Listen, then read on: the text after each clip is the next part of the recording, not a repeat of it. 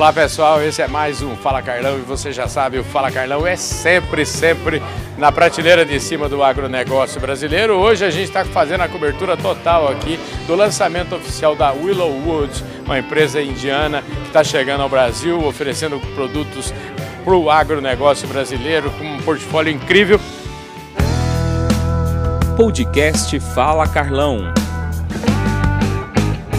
E aqui do meu lado, Parikshit Mundhra, que é o, o diretor-geral da companhia.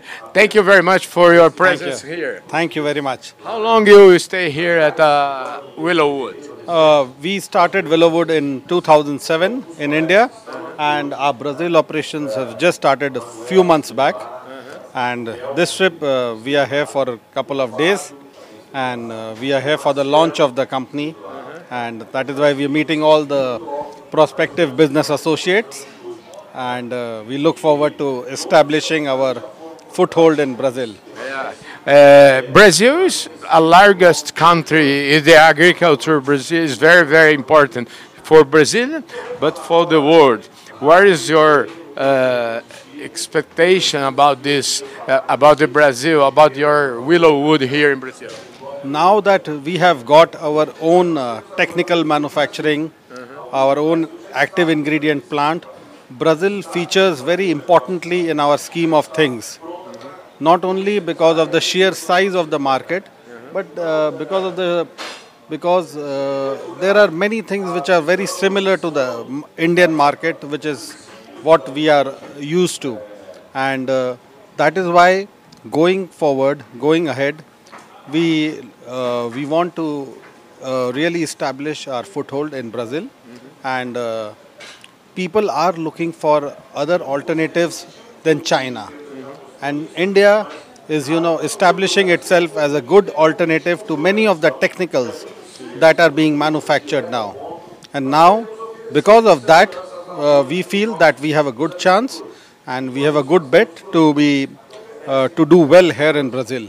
Uh, tell me about the company. Where is it? Which country do you have? How many? How long? How many years do you have? Tell me about that. Willowood uh, was started by my uncle Vijay in Hong Kong in 1992, and we started our Indian operations in the year 2007. After that, we established our own formulation facility. Then we uh, then we uh, did our own R&D center, which you saw already, and now we have just completed our own active ingredient technical plant.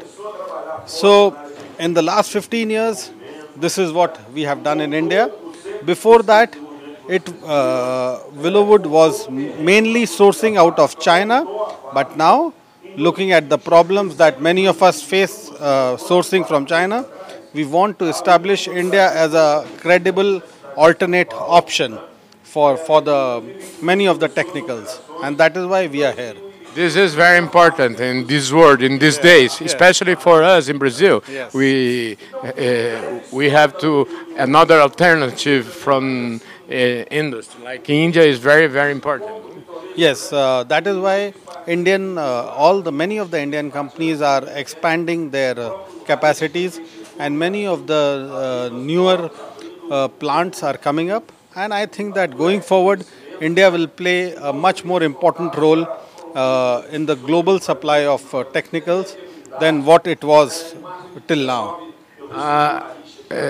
How do how your uh, how your family? Uh, you look like uh, just uh, a, child. You look like uh, young and uh, always managing this this business. Uh, I think your uh, your your uncle uh, said to you, uh, go to the world, and uh, uh, that that's why you have to do.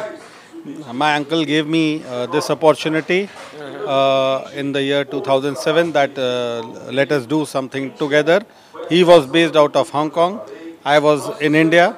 India was a growing market, and in the last 15 years, we have done well. And today, the Indian entity is close to uh, almost 270 million US dollar, and we have always we have been ranked as one of the fastest growing companies in India. So, so we have done reasonably well for ourselves. Yeah, you lead 800, p- eight, eight, uh, 800 people works at your company. India is uh, India is a big country, not as big as Brazil. We are one third the size of Brazil, but the retail in India is unlike Brazil because we have small land holdings. So we have small retailers, we have small distributors. The size of the distributors is not as big as what we see here. So we have almost close to 7,000 uh, retail points where we supply to directly. And to reach to those 7,000 points, you need manpower. And that is why, you know, it is almost close to 800 people that are working for us directly uh, in our brand business. I saw in the presentation that you you have customers, uh, big companies, and now you try to to go to the cons- the customers, the uh, agricultures. Two strategies, two different strategies. Yeah, uh, we started as a B2B company initially, and for the first five years, from 2007 to 2011, we were a B2B company. But we realized that uh, in order to be uh, more relevant and to be taken seriously in the industry, you needed to go directly to the farmers with innovative solutions and you know we started developing combinations we started patenting them and we thought that uh, uh, the company would derive more value when it goes to the farmers, the customers directly. And uh, we have been able to do so reasonably well. Our brand business size in itself is close to 100 million in India. Out of the total 270 million sales, 100 million comes from our brand business, almost 130 million comes from our B2B, and the rest is coming from exports. Perfect. Uh, have you ever been to Brazil before this time? Yeah, this is my second trip to Brazil. I was here last year, and uh, And you have you ever been to Mato Grosso or another can, another state? uh, I've been to Campinas, I've been to Londrina, not Mato Grosso as yet, but uh, my team members have been to Mato Grosso, and I hope to go there pretty soon. And what about what is your impression of this country? Uh, I before coming here, I never knew that you know I had heard that about the sheer scale and size of uh, agriculture here, but coming here and seeing is believing, and uh, it's it's huge and it's it's it's very different uh, from what we see in India. So it's it's a great opportunity for uh, companies like us to be here. Thank you very much Thank for you your much. interview. Thank you. Aí, gente, eu falei aqui com o, o diretor-geral da companhia. O nome dele, Parikshit.